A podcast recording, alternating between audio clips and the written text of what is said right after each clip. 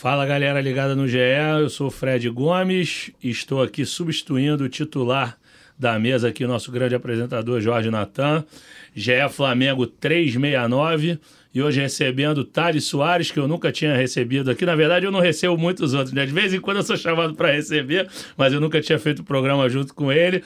E também nosso grande Thiago Lima Noelzinho. Vou começar pelo Thales. Fala, Talinho, bem-vindo mais uma vez aqui. O que, que você achou desse jogo aí? O que, que tá achando dessa semana aí no Flamengo com grande expectativa pelo Tite, né? Boa tarde, Fred. Boa tarde, Thiago. Nós estamos aqui para falar sobre a vitória do, sobre o Bahia, mas para falar muito mais sobre a expectativa por um novo treinador, né? principalmente com o nome do Tite. Eu acho que esse, na verdade, é o assunto principal. É como que esse time precisa se comportar agora com a chegada de um novo treinador que a gente ainda não tem a confirmação de que vai ser o Tite, mas a gente imagina que vai ser. Vamos conversar para ver como, quais são os rumos do Flamengo para esse final de ano e para o ano que vem, porque o ano praticamente já acabou para o Flamengo, então a discussão é muito mais sobre 2024 do que sobre 2023. Concordo. Thiago, aqui, te perguntar em relação ao jogo, né? Você estava no Maracanã, você trabalhou nessa partida, né? Eu também estava lá a passeio nesse final de semana. Eu falei, vou lá assistir o jogo, a gente tem que estar atento mesmo. Eu não gosto de ver jogo de casa mesmo, então fui assistir lá. Achei um joguinho meio xoxo, queria tua opinião, li tua análise, concordo com os teus elogios ao Everton Ribeiro, mas queria uma análise mais profunda tua aqui no nosso GFLA 369. Boa tarde, bom dia, boa noite, bem-vindo. Fala, Fredão, fala, Talim. Fredão, hoje nosso interino, é o nosso Mário Jorge hoje aqui, Fredão. Ó, de barriga eu tô igualzinho, mas eu sou um pouquinho mais gordinho que o Mário Jorge, mas é gente boa e espirituoso que nem eu, ele. Cara, assim, do jogo, é... acho que, gente, que dá pra gente ver nitidamente que, pelo menos com vários jogadores, começaram a demonstrar vontade. Né? Se a gente pegar o jogo, aquele jogo patético que foi contra o Goiás, que os caras estavam sonolentos demais, contra o Atlético Paranaense também, assim, vontade, eu acho que em vontade melhorou bastante. Óbvio que ainda tem muita coisa a melhorar, né? É, taticamente, tecnicamente, inclusive, tem jogadores que estão muito abaixo. Mas eu acho que já foi uma resposta à saída do São Paulo. É óbvio que o São Paulo já tinha perdido o vestiário, já tinha vários jogadores, a maioria dos jogadores ali, eram poucos que ainda tinham relacionamento assim com o São Paulo. É, então, pelo menos em vontade deu uma melhorada, né? E alguns jogadores como Everton Ribeiro, acho que tem assim.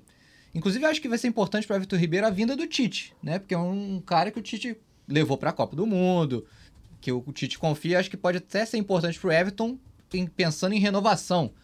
Mas eu acho que ele tem uma reta final de ano aí para mostrar que de fato ele, ele pode render o que ele rende ainda. Né? Porque não parece não, mas a Copa do Mundo foi há menos de um ano, né? Então, assim, é, pouquíssimo tempo depois da Copa do Mundo, o Everton pode reencontrar o Tite. Inclusive outros jogadores que também atuaram com, com o Tite na seleção, como o Pedro, o Bruno Henrique. São dois jogadores que também podem também reencontrar no Tite uma, um porto seguro, digamos assim, de desempenho para eles no futuro. É lógico que o Flamengo precisa é, é, confirmar uma vaga na Libertadores no ano que vem, porque isso faz parte de todo um planejamento, até de questão de orçamento. De orçamento mas é, o foco mesmo é saber quem vai comandar esse time no ano que vem, porque é preciso dar uma resposta em relação ao ano que está terminando, né? Até para nortear essa nossa, esse nosso debate em relação à partida de sábado contra o Bahia, a gente vai chamar o Arthur Mullenberg. Hoje ele não pôde participar conosco em tempo real, mas mandou o videozinho dele. Vamos ter aqui um da abertura, dele analisando a partida e depois daquele destaque final dele. Então, dá teu recado aí, Artuzão. Fala, galera, assistindo é Flamengo, 2 de outubro. Fala, meus amigos podcasters, entretendo o povão nessa manhã de segunda-feira. Eu estou mandando esse vídeo aqui porque, mais uma vez, eu pipoquei, tinha outras obrigações, não posso participar mas acho que era importante eu me manifestar sobre esse novo momento do Flamengo no brasileiro. A gente teve agora esse jogo do sábado, Flamengo e Bahia no Maracanã, uma pelada terrível. O Flamengo não apresentou nada de novo, além do Mário Jorge ali na beira do campo. Mas o Flamengo conseguiu ganhar, né? não ganhava há 28 dias, foi um negócio importante, deu um alento aqui para a torcida. Mas eu acho que o novo momento do Flamengo se deve mais aos seus 19 adversários na competição do que propriamente a ele mesmo. Porque, acompanhando a dinâmica do país, né, o Campeonato Brasileiro está mostrando toda sua capacidade de encarnar o caos, a ciclotipicidade. A gente está completamente amalucado, o campeonato muito irregular. e que os times estão pipocando, meu amigo. Então, o Flamengo, que estava praticamente alijado de qualquer pretensão nesse campeonato, está sendo puxado de volta para ele, porque a gente está vendo que a distância está diminuindo para o líder, né, que não ganha mais nada depois que perdeu para a gente em casa. E os caras estão acima, perdem também. Agora é o Bragantino, que é o vice. Ou seja, tudo pode acontecer nas próximas 12 rodadas. São 12 ou 13, agora eu estou perdido aqui da matemática, mas a gente sabe que tudo pode acontecer. E o Flamengo, por incrível que pareça, não está morto, não está fora do páreo. Eu queria muito ver a cara do Jorge Natan, mas eu sei que ele está de férias, porque a nossa divergência clássica durante esse campeonato foi isso. Galera dizendo que o Botafogo tinha disparado, o Flamengo não tinha mais chance. Mas olha aí o Flamengo agora há uma contagem possível, sete pontos, nove pontos do líder. Cara, tudo pode acontecer. Campeonato Brasileiro, os times são muito irregulares. E o Flamengo, nesse capítulo de irregularidade, da aula, da cátedra, é o principal professor dessa matéria para os times do Brasil. E não é possível que a gente ainda faça uma palhaçada, sei lá, venha um N aí que a gente não merece. Não importa. O Flamengo, eu já estou fazendo o que eu posso, ou seja, usando as roupas e as armas do Mengão de camisa do Flamengo o dia todo para ver se o negócio acontece. Vamos apelar para o astral. Um abraço para vocês, tudo de bom aí, a gente se fala mais na frente. Então tá esse o recado do Arthur. Aí, Thales, eu vou te perguntar, você que já cobriu o Flamengo em diferentes épocas da tua vida aí, você sabe como é que é a história rubro-negra no campeonato, mas você acha que essa possibilidade de uma reviravolta existe, é factível ou é só utopia de rubro-negro como o Arthur mesmo? É, eu acho que é uma utopia mesmo. Óbvio que existe uma briga ali pelo segundo lugar, né?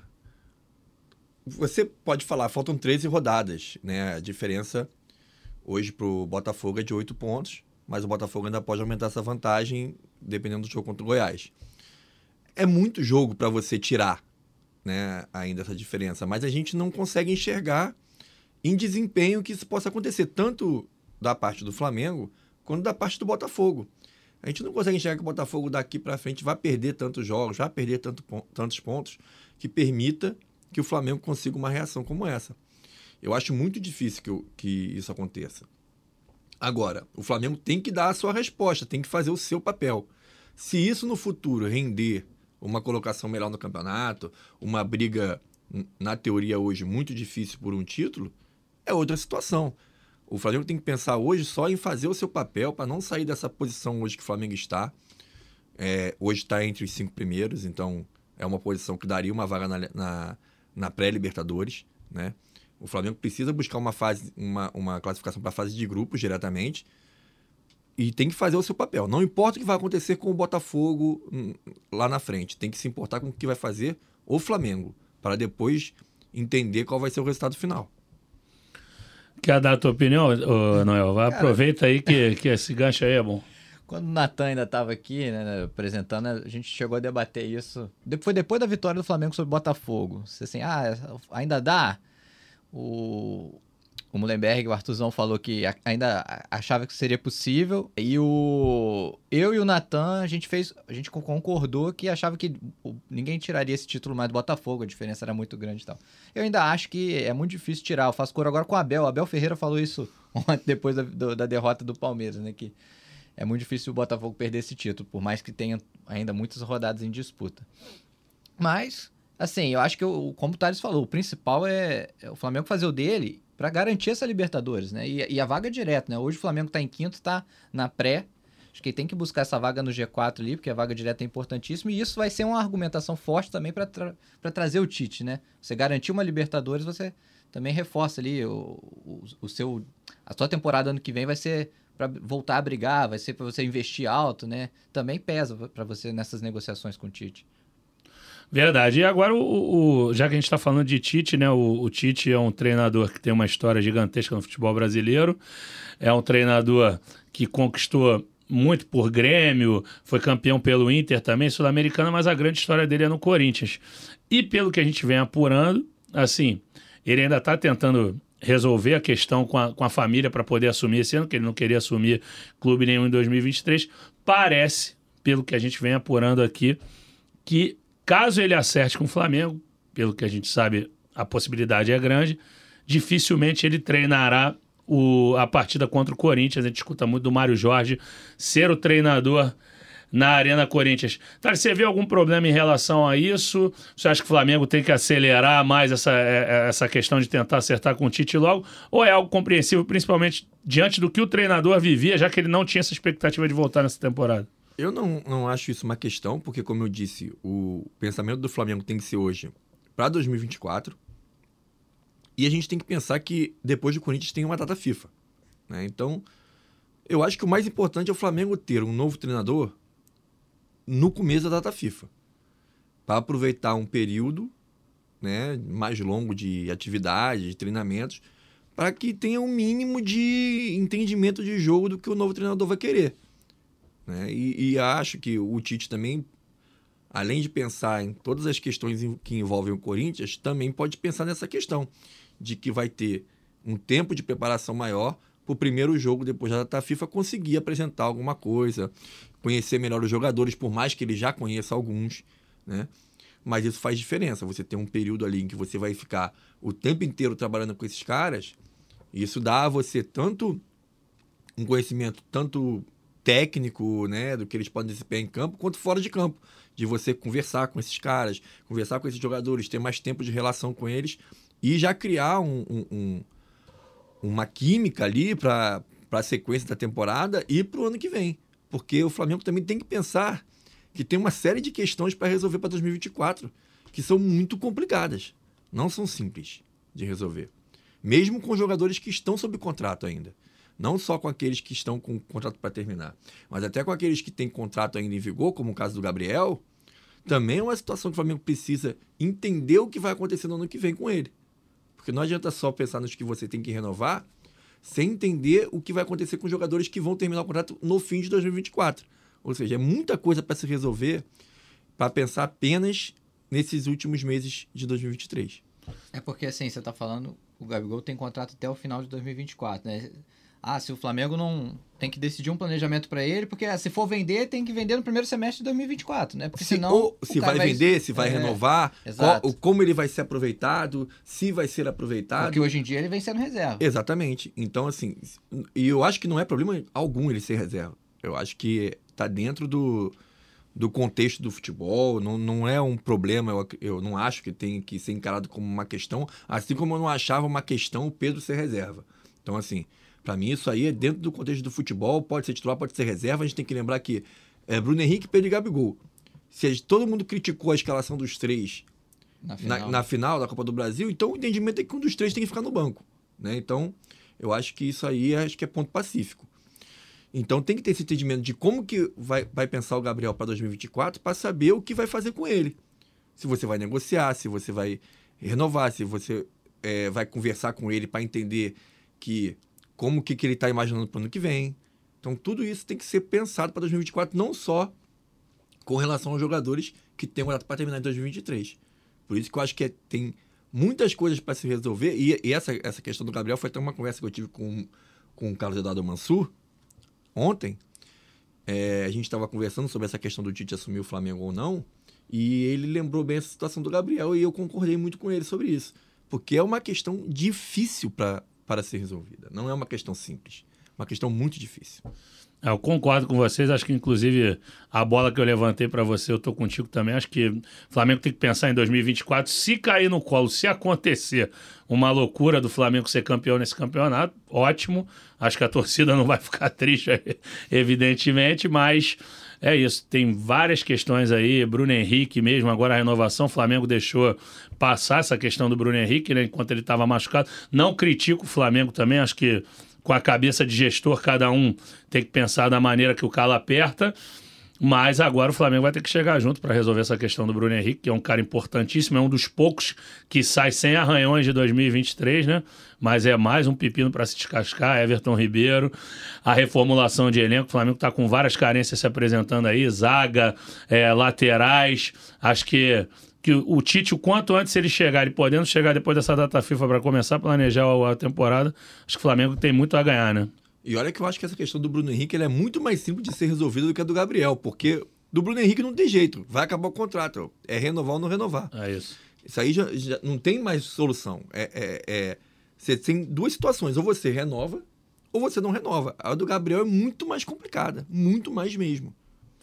Verdade. Agora, por um outro lado, assim, a gente falando que tem essas questões para resolver, o Thales falou, o, o Thiago, sobre uns atletas que trabalharam com o Tite. O Flamengo trabalhou, o, o Tite trabalhou com vários atletas do Flamengo na seleção brasileira. A gente fez uma matéria com 11 jogadores, né? Quem que você acha que pode talvez beber dessa fonte aí da possível chegada do Tite? Mais uma vez, a gente está sempre tratando na possibilidade aqui na condicional, mas a possibilidade é grande. Quem que você acha que pode se beneficiar dessa chegada do Tite aí, desses 11 rubro-negros que já foram convocados, barra jogaram com eles no Corinthians ou em outros clubes? Na verdade, até lembrei, o Pablo não jogou com ele no Corinthians. O Pablo foi com o Carilli em 2017, não era o Tite, né? Mas dê sua opinião aí, Nozinho. Cara, eu acho de, de primeiro momento, assim, eu vejo muito o Everton Ribeiro mesmo, que é um cara que estava muito em baixa. E, e, e o Tite chegando, eu acho que ele vai, pelo menos, recuperar ali a confiança, ter confiança para jogar e, e pensando em renovação, né? Eu acho que o Everton Ribeiro com o Tite, ele tem muito assim, a crescer e a continuar, conseguir ter uma continuidade no Flamengo, coisa que a gente não sabe se vai renovar ou não. Vai depender também muito do desempenho dele mais pra frente. Mas o próprio Gabigol é um, cara, que, tá, que também não vive um bom momento. é, mas já foi convocado pelo Tite. Não foi pra Copa, é verdade. A gente percebeu, o, pra Copa foi o Pedro, que é outro também que, mais que tenha feito gol no, no sábado, é, também não tá, no bom, não tá numa Tem boa o Gerson fase. também, né? Tem o Gerson esquecido, também, Tem o Gerson é. também. Tem o Gerson também. Sim, eu acho que tem. E o Tite vai. Ele já chega com uma cancha, assim, né? De trabalhou com os caras, ele conhece, conhece os caras, né? Ele não vai chegar é, perdido, assim, de ter que conhecer todo mundo do zero. Ele já conhece muita gente ali. Mas, cara, essa, essa ideia. É a própria ideia do Flamengo, de ter o Tite ali na data FIFA. É, ah, e, e para isso, a data FIFA começa semana que vem, gente. A data FIFA começa segunda-feira. Óbvio, o Flamengo deve folgar na segunda-feira, porque joga sábado, deve folgar ali domingo, segunda. Às vezes ganha até três É, dias. pode se reapresentar terça ou quarta, mas aí a ideia do- do- da diretoria é que o Tite já se reapresente ali para você ter o período de, de trabalho. E para isso você tem que fechar a negociação, ou essa semana agora, no mais tardar ali no final de semana.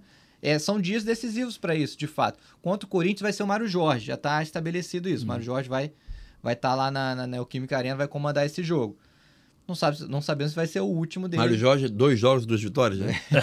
Por enquanto. Né? Aí, aí Foi Coritiba e. Ah, não, mas ele perdeu esse ano pro. Perdeu pro Maringá. Maringá. Perdeu de Ah, 2 a 0 perdeu pro Maringá, Maringá. é verdade. É. É no Brasileirão, né? que No brasileiro ele tá vitórias. 100%. Mas aqui, abri um pouquinho pra galera aqui do chat. Vou olhar aqui, o Alan Amorim mandou um abraço aqui. Fala, Fred Gomes, Braz Júnior. Todo mundo me chamando de Marco e Braz Júnior. Vulgo, vulgo Braz Júnior. Aí ele falou aqui, ó. Vou, vou levantar isso aqui. Vou levantar pro Thales. O Alan Amorim mandou. Flamengo precisa de dois zagueiros, dois laterais direitos, um lateral esquerdo, um volante, três meses e um centroavante. É pra É tudo um isso, time Thales? inteiro, então. Né?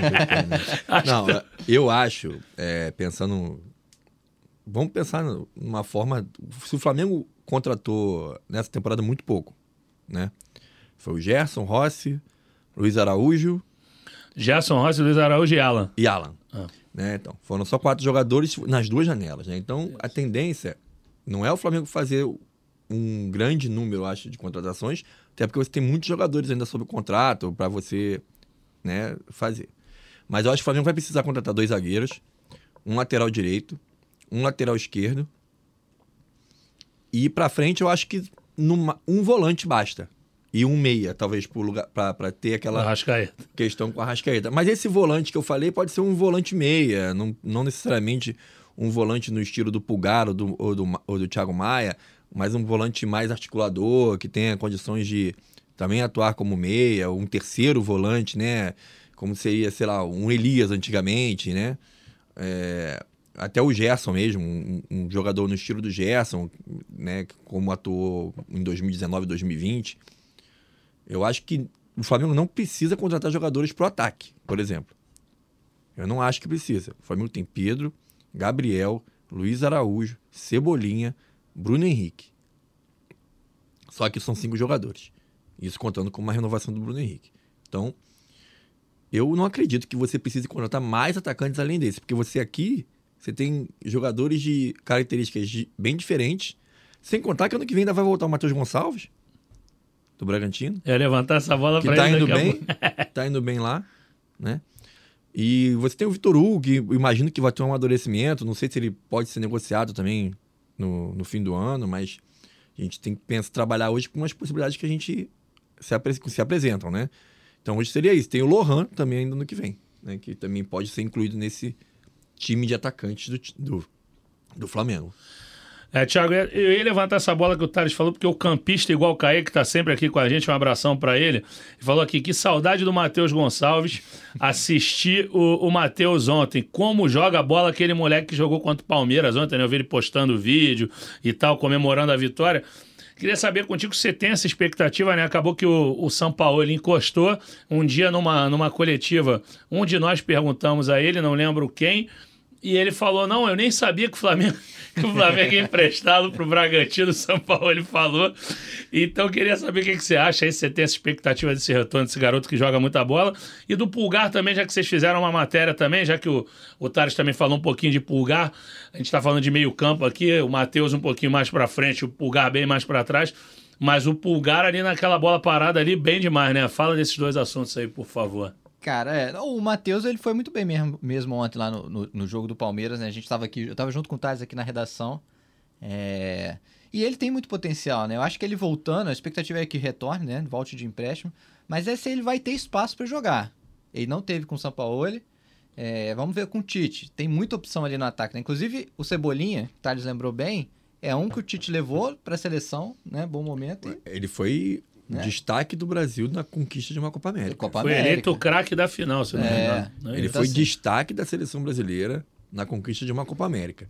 Não é possível que ele tenha desaprendido dessa é, forma. Claro. Exatamente. Né? Esse é um que, da, da, pergunta anterior que você me fez e eu não lembrei, uhum. mas é um que pode sim recuperar um espaço com a vinda do Tite. Pode ganhar esse, esse ânimo aí, né? Mas por, porque de fato ele não se firmou assim. Ele, ele vinha não, entrando não muito irregular nos jogos. Ele teve lampejos. É, é, é isso. Do, né, do Cebolinha que todo mundo é. conheceu. Ele teve lampejos. Ele não teve jogos que você vai falar assim. Esse jogo Cebolinha jogou muito, foi o melhor do, em campo. Não, ele teve lampejos, como aquele jogo contra São Paulo, que ele fez um gol. Contra o Fluminense mesmo. Um ele jogo, fez um, fez, fez um, um, bonito gol, na, na também. Um golaço. Um é. bonito gol, mas não foi um jogador que teve um jogo inteiro que você fale que ele teve uma grande atuação.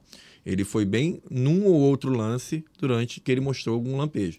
Mas ele precisa mostrar muito mais. Muito mais. Nesse jogo mesmo do Bahia, ele entra e faz uma Fez jogadaça, uma jogadaça assim, que ele é. passa no meio de dois e vai de área. Bateu na mão do goleiro. Ele bate na mão do goleiro. Assim, é, Thales falou bem, é jogador que tá vivendo de lampejos. E e aí você não consegue se firmar com isso, né? É, o Thales citou o jogo com São Paulo no ano passado na Copa do Brasil, ali um pouquinho no final, entre Brasileiro e Copa do Brasil, ele estava numa ótima evolução.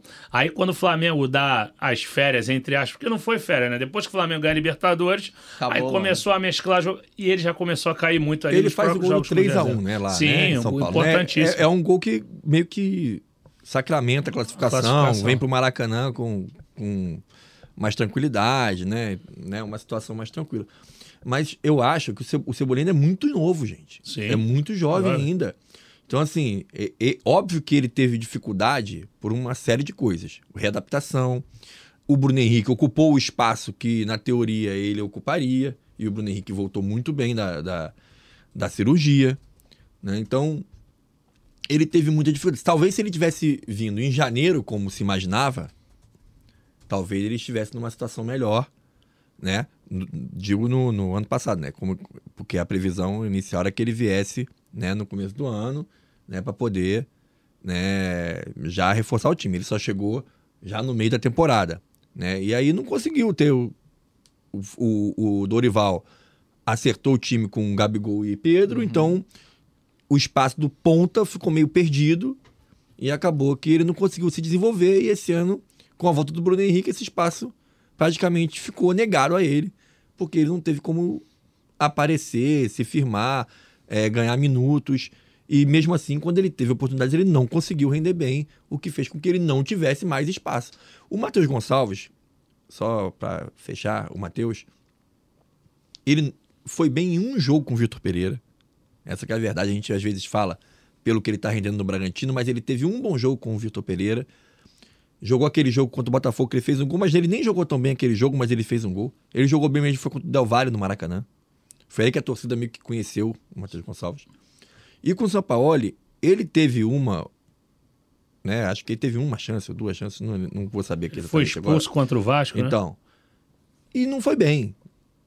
Óbvio que no Bragantino ele vai ter mais espaço. E eu acho que isso faz bem a ele. E talvez faça bem ao Flamengo no ano que vem. É porque às vezes as pessoas criticam que ah, não, não jogou e tal, não sei o quê, por culpa do técnico. Não é só culpa do técnico. Acho que tem, essa culpa tem sempre que ser dividida, entendeu? A não ser, obviamente, quando há uma ruptura mesmo de crise de relacionamento e tal, aí eu fico uma situação mais difícil. Mas nesses casos, não acredita. E tem muito jogador no Flamengo para jogar, né? Não é tão simples para um garoto chegar e assumir uma posição. Falando do Pulgar que você me perguntou, acho que o Pulgar é o grande legado assim do São Paulo, né, do Flamengo. O único, né? É, tá, o grande único dentro.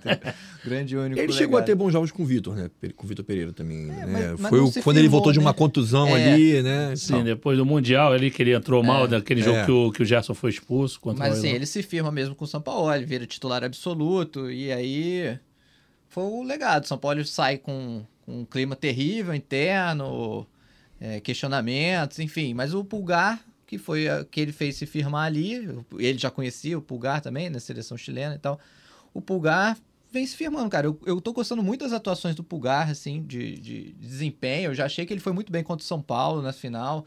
O próprio gol do Bruno Henrique é da jogada dele, né? Ele que faz o chute que o Rafael defende, né? E o Bruno Henrique, o Bruno Henrique Dá um faz o tapinha rebote. com nojo ali, né? Um, um três dedos ali. E agora ele tá mostrando Um- a sua faceta de cobrador de falta, cara. Que Eu acho, eu acho, alguém estava comentando esses dias, perguntando quem seria o melhor jogador do Flamengo na temporada. Eu acho que vai acabar sendo o Bruno Henrique, né? Mas o Pulgar tá nessa lista, Também acho. É. né? Ele tá nessa lista. É o Bruno, o Pulgar, o Arrascaeta. E você vai ficar por aí, você não vai Não muito além muito disso. daí. Né? O Ayrton Lucas, no início do ano, se candidata. O Pedro Ayrton, o Pedro Ayrton, É. eles tiveram três ótimos meses. Os, come- os- talvez quatro, até abril ali. Uhum. Eles foram muito bem. Depois tiveram uma queda muito grande. Óbvio, coincide com o Com Sampaoli. soco. Com o Sampaoli. Mas uma queda técnica também, às vezes, tem a ver com o jogador também não estar bem. Claro. Não é só o treinador. É, eu acho assim, no caso do, do, do Pedro e do Ayrton, eu acho que ele- o São Paulo teve influência sim, principalmente depois dali da discussão, da, da briga, da, que ele não soube administrar bem. Só que conforme ele foi escanteando o Pedro, o Pedro foi caindo tecnicamente também, então acho que tem uma divisão de culpa, assim, sem dúvida. Agora, o esquema dele realmente matou os centroavantes do Flamengo, assim, a forma que ele, que ele montou o time, a gente vê que os centroavantes ficaram muitos jogos sem fazer gols. Vamos ver se pinta aqui mais uma pergunta, aqui, ó, Die- Diego Emanuel pergunta aqui. O, vou levantar essa pra você, Thiago. O Rossi virou titular de vez, né? E o Matheus Cunha agora é reserva ou terceiro goleiro? O Rossi virou titular, mas acho que o Matheus Cunha é segunda. Desculpa responder, eu falei que levantei a bola pra você, mas tô junto contigo. Não, mas é isso, cara. O Matheus, eu acho que o Santos tá muito escanteado ali, né? O Santos tá muito escanteado. E aí o Matheus Cunha acho que virou o segundo. E o Rossi tá, tá ganhando essa oportunidade aí. Mas também acho que ainda não tá passando aquela segurança. Mas eu acho que é natural também. É, é. Muito tempo sem jogar, né? Muito tempo sem jogar. Acho que vai acabar sendo com o tempo. Mas eu também não tiraria o Rossi agora. Demorou tanto pra chegar o momento do Rossi. E agora chegou. Agora acho que a gente tem que ter, tem que ter uma sequência pra até a gente avaliar melhor. E ainda que ele tenha falhado em um ou outro lance, não foram falhas decisivas É, não foram falhas que causaram é, é, uma derrota, nada disso. Então acho que precisa da volta de confiança. É um goleiro que tem um histórico no Boca Juniors de jogar em Libertadores, de se destacar.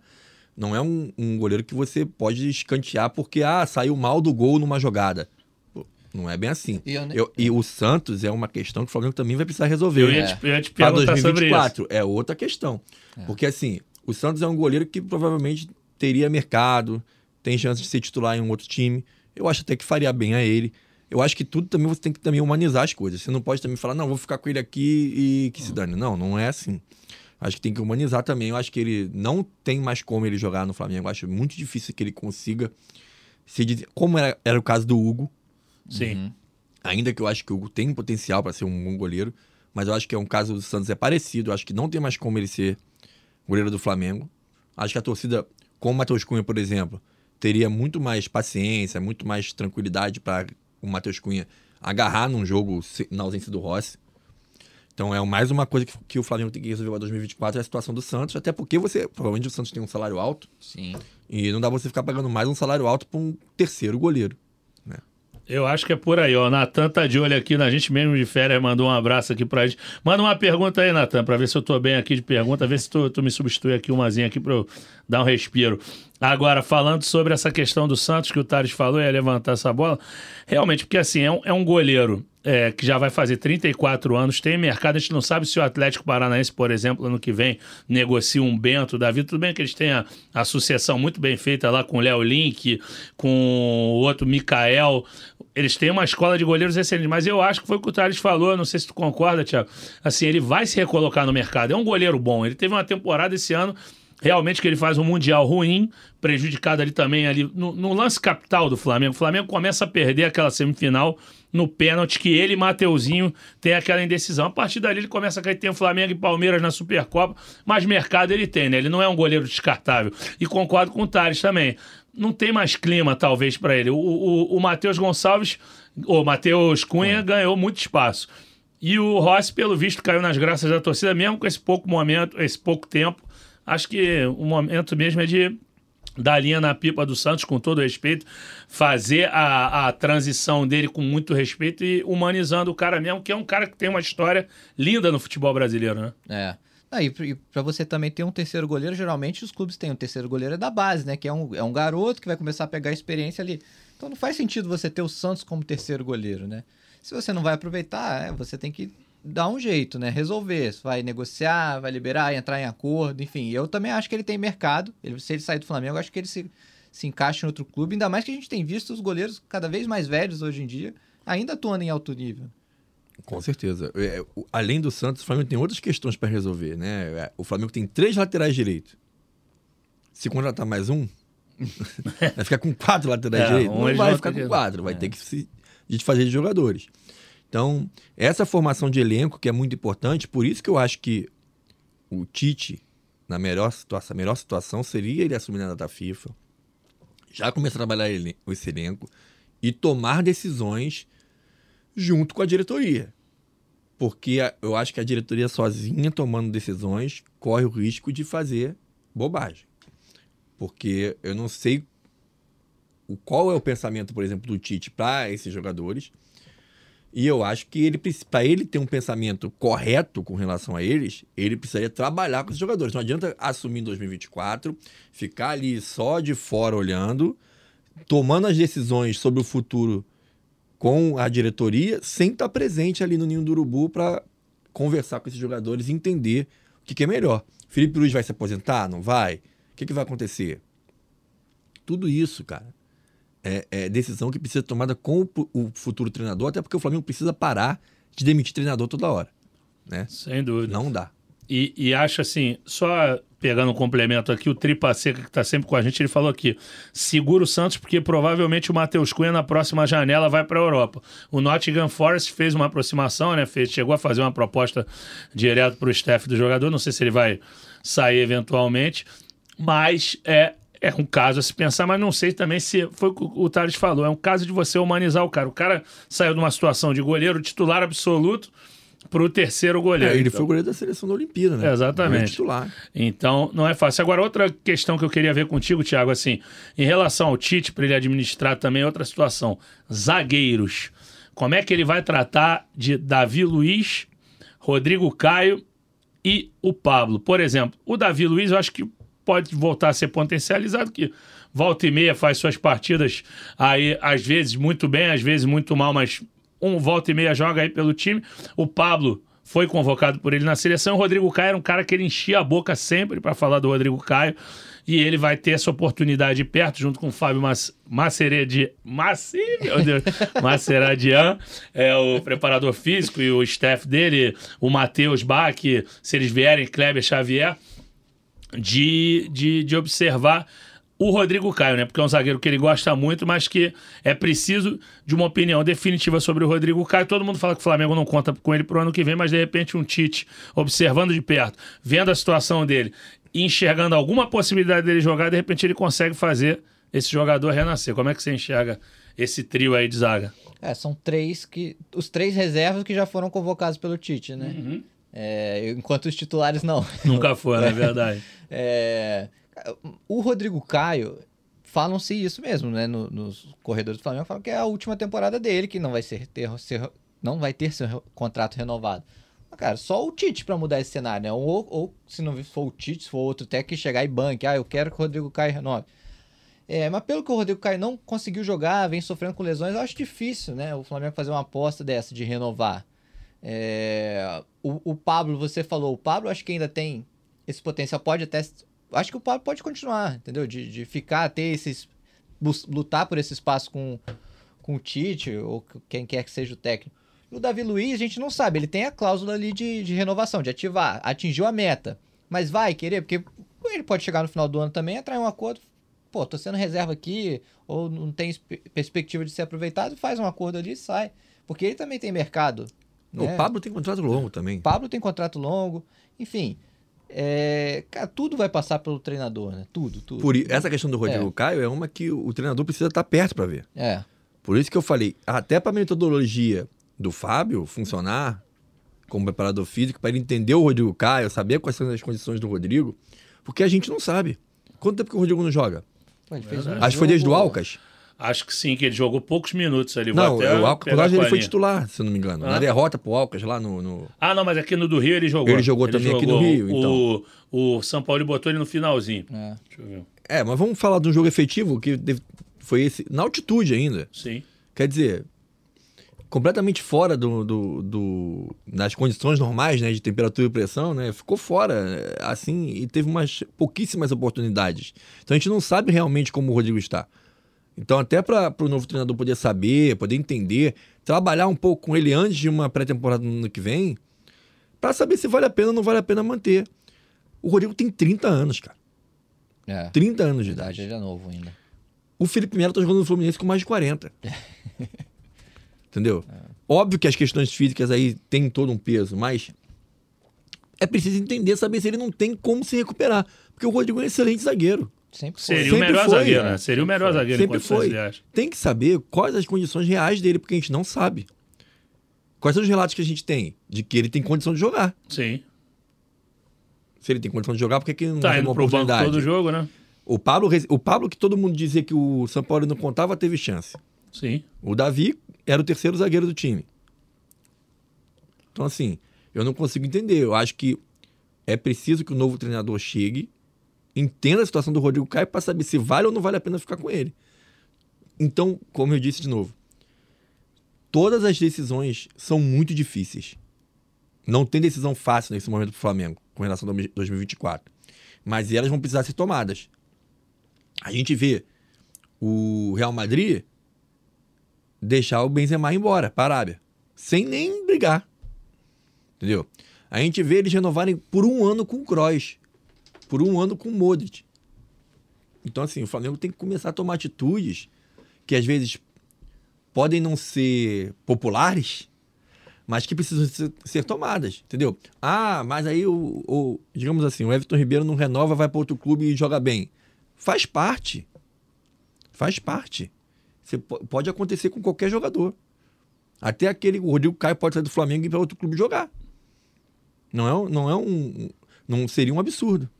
Entendeu? Então o Flamengo precisa tomar essas decisões sabendo que elas podem ter uma repercussão às vezes que não seja boa, mas tem que tomar. O próprio Palmeiras fez uma transição bacana com alguns jogadores. Felipe Melo mesmo era um cara que tinha uma história lá no Palmeiras. Eles liberaram e falaram: não dá mais. William Bigode, se eu não me engano. Não, o Danilo era jovem, mas tem outros jogadores ali que eles conduziram muito bem, coisa que o Flamengo às vezes não conduz tão bem. Até pegando aqui um pouquinho da participação aqui da galera. É, Ah, não, e primeiro vou responder para o Thales. De fato, o último jogo dele foi o. Eu tinha confundido que ele entrou no final no, no- no- na Libertadores com o Sampaoli. Não foi Alcas, foi o Nublense. Entrou no final, jogou 13 minutos. É, em Blense, jogou, entrou nos acréscimos contra o Internacional. Ele participa naquela jogada que o cara dá uma cambalhota e o Maurício pega e encobre o Santos. E acho que é Johnny, o atacante do, do Internacional, que dá uma- um- faz uma acrobacia na área. E o último jogo que ele jogou 90 minutos é o jogo contra o Alcas com o Vitor Pereira mesmo. Então, muito tempo sem jogar com o sem jogar 90 minutos, realmente a régua agora para você medir em que condições estão está o Rodrigo Caio, é muito complicada. Deixa eu ver aqui, ó. Juan Teles Alô, Fred, abraço para a torcida do Flamengo em Faro, Portugal. Abraço aí, galera. Marco Ribe. Flamengo tem que parar de renovar por gratidão, renovar todo ano. Tá falando de vários jogadores. É, Marcos Albernaz Filho, abraço para ele. Flamengo tem que desapegar de jogador. Guilherme Jardim, vamos lá, que ele vai falar da, da história que o Thales levantou aqui sobre o Ribeiro. O problema não é perder o Everton Ribeiro, é a reposição desde 2020. O Flamengo repõe muito mal. Estamos sofrendo na lateral direita desde a saída do Rafinha. Realmente, acho que ali na lateral direita, o Flamengo realmente repôs mal. Teve a sorte aí do, do Wesley surgir muito bem. Não sei o que, vocês pensam sobre os laterais direitos. O Mateuzinho é um cara que eu sempre vi muito potencial, mas na hora de se firmar, não se firma. E agora tem a questão da lateral esquerda também, né? O que, que vocês acham? Quem vai primeiro? Quem pega esse abacaxi? Depois do Rafinha teve o Rodinei, né? O Sim. Rodinei viveu um bom momento ali, não. Um, um curto período, É. né? Eu também acho que ele foi muito É. bem, mas. Foram três, Três meses. meses, de- Três exatamente. meses de 2022. né? Exatamente. É. É, cara, E você teve o- Isla teve um, um momento bom quando chegou, foi Quando bem chegou, em alguns assim. momentos e tal. O Rodinei foi bem naquela reta final, mas não teve uma consistência de um lateral direito Uhum. que tenha se firmado. Isso é fato, né? Vê que depois na Católica ele não conseguiu nem É. nada. Isso é, fato. mas assim, os dois, as duas opções ali, Wesley e Mateuzinho, são dois garotos, né? Eu acho que Mas o Mateuzinho já passou dessa fase de, É. de De tra- ga- ser tratado como garoto, né? Já jogou algumas vezes, já foi titular. Acho que já passou um pouco dessa fase. O Wesley tá no primeiro ano dele. é, Eu acho que tudo bem, mas o Mateuzinho já passou. O Mateuzinho, claro, esse ano poderia ser um ano muito bom pro Mateuzinho, inclusive, mas a contusão atrapalhou muito a vida dele, né? Ele começou o ano como titular, Sim. né? Então isso atrapalhou muito. O Mateuzinho é um jogador com potencial, um jogador que chuta, Ah, bate tem bom pênalti, decisão. cruzamento, entendeu? Tem força física. Eu acho que ele tem mais potencial que o Wesley, por exemplo, entendeu? Eu acho que ele funcionaria melhor do que o Wesley, mas aí é uma questão de estilo de jogo do, do treinador que acha que funcionava melhor com o Wesley. Mas o Flamengo precisa É, resolver precisa- essa situação, tanto da lateral direita quanto da lateral esquerda, porque você vai perder o Felipe Luiz. Eu, eu acho muito difícil que o Flamengo renove o contrato com o Felipe Luiz. Eu acho que o Felipe Luiz deve se aposentar. Então, o Flamengo vai precisar contratar um jogador à altura, porque o Felipe Luiz, mesmo nessa reta final, ele ainda conseguia desempenhar em alguns jogos bem e bem, tem um rendimento bom. Então, são duas. E hoje o Flamengo depende muito dos laterais.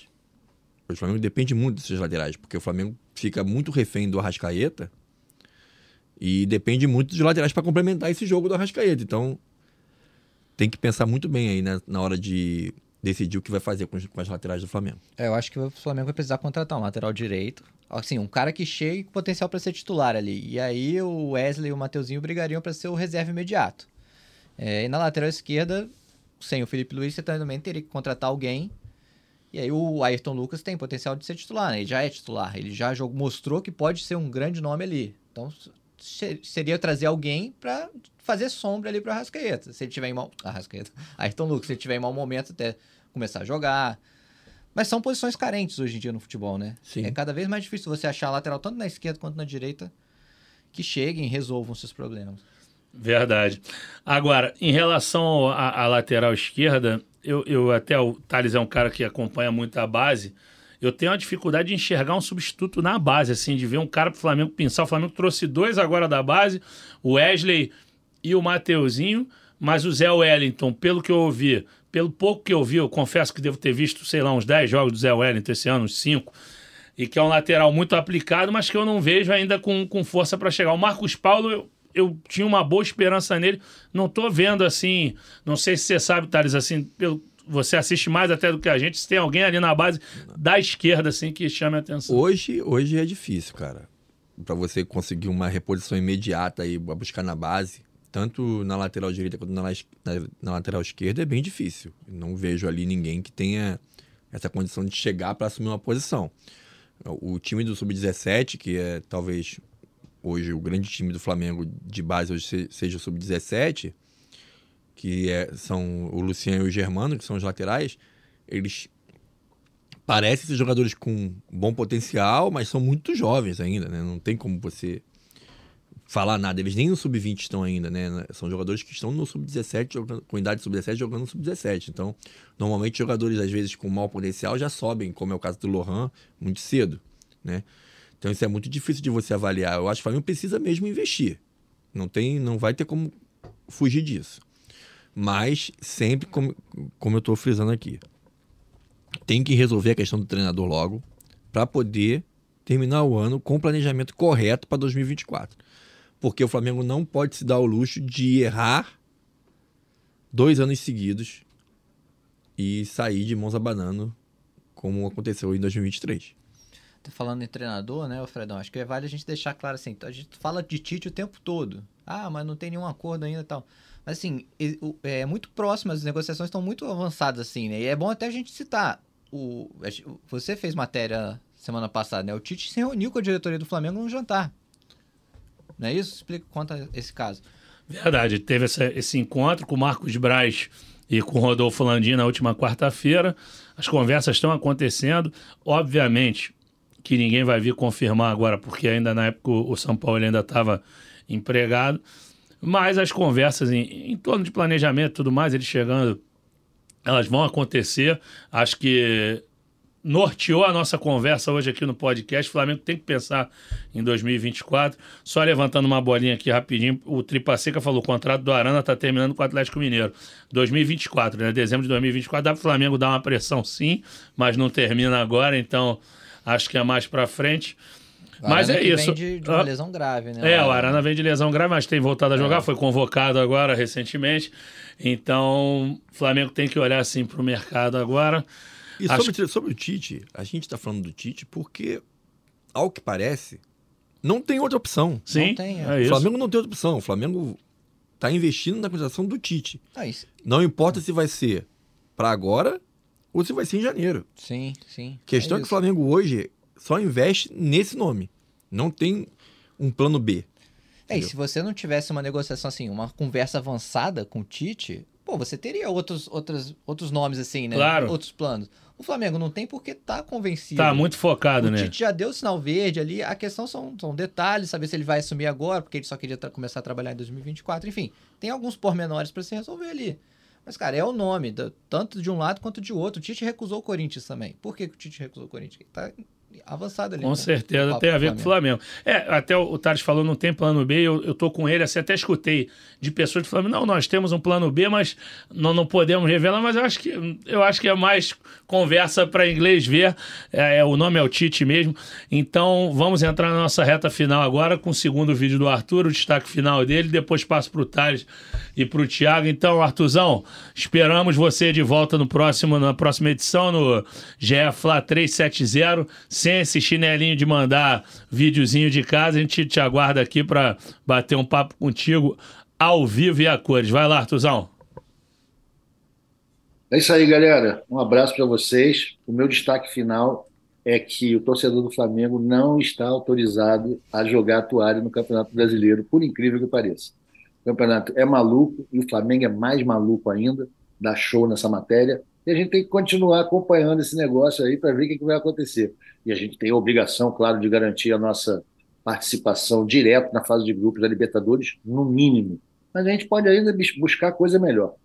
E o meu abraço vai para a comunidade rubro-negra da Glória, um grande bairro, a rapaziada esperta, no pé de Santa Teresa, perto do centro, perto do Flamengo. Melhor vizinhança impossível. É isso aí. Abraço para todos. Valeu. Valeu, Artuzão. Agora vou me despedir do Thales aqui. Como falei, primeira vez que participo com ele. E aí, Thales, dá para jogar a Eu já perguntei isso, não vou perguntar. Vou te pedir teu palpite, porque assim, a gente sempre pede o palpite aqui. Você não vai substituir ninguém no bolão, mas a gente vai ver se você tá bom de chute aí. não vai ter programa durante a semana. Flamengo e Corinthians lá em São Paulo. Qual é o teu placar? Não, bom, lá na Neoquímica Arena, o Flamengo costuma render bem, o gramado sempre ajuda mas dessa vez não vai ter rascaeta, isso atrapalha bastante. Mas vamos lá, vamos botar aí um 2 a 0 lá, lá na Neoquímica Arena, porque o Flamengo precisa ganhar para se manter ali na, naquele grupo né, que vai para a fase de grupos da Libertadores. É importante conseguir uma vitória. O Corinthians não está bem no campeonato. Veio de uma derrota para São Paulo no Clássico. É, o Mano tá, vai fazer o segundo jogo dele no comando do, do Corinthians. Então é um jogo importante e o Flamengo precisa manter pelo menos esse ritmo que teve contra o Bahia. Não foi um desempenho bom, não foi um jogo, mas pelo menos deu ritmo, correu, foi em busca, criou oportunidades. Então, assim, o Flamengo precisa voltar a ser esse time com volume de jogo para poder voltar a ser um time dominante, como foi em outras temporadas. Um é abraço para todo mundo, né? E obrigado pelo convite. Outras vezes, quem sabe eu apareço aqui de novo. Volte sempre, volte sempre. Tiago, e aí, é, teu placar e teu destaque final vai na do Arthur de jogar a toalha, não jogar a toalha, como ele recomendou aos rubro-negros. Dá seu papo. Cara, não, não acho que não tem que pensar em, em título. Tem que fazer sua parte ali pensando só em Libertadores. Se pintar alguma coisa de brigar lá na frente é outra história. É, esse jogo com o Corinthians ainda tem um lado, né? O Corinthians vai decidir a, a sua vida na Sul-Americana, se vai para final ou não, no meio da semana. Se é eliminado, ainda vai chegar ainda em baixa, né? Que é um jogo difícil lá em Fortaleza, né? Contra o Fortaleza. Depois do empate. empate em casa. Assim, se ele chega eliminado também, ele vai chegar muito embaixo. O Flamengo acho que tem que aproveitar esse momento. Acho que dá 1 a 0 1 a 0 Flamengo? Flamengo. É. Beleza. Então eu, eu eu sou apresentador interino, eu sou o Mário Jorge aqui no caso, mas eu, eu tenho que dar meu palpite que eu sempre dou. Eu não sou. Agora, o problema é que o Natan saiu de férias, eu não sei como é que tá o bolão, mas como eu estava bem ranqueado, eu vou no placar básicozinho, 2 a 1 um Flamengo lá também. Acho que o Flamengo vai ganhar. Flamengo na, na Neoquímica Arena joga em casa. Queria que o Natan, se ele estivesse vendo aqui, ainda mandasse o palpite, mas não vai dar tempo. Então vou me despedir da galera. Obrigado, Tarde. Obrigado, Thiago. Obrigado, torcedor que esteve conosco aí. Voltamos na próxima segunda-feira com o GE Flamengo 370. Valeu. Petkovic para falta, cobrança.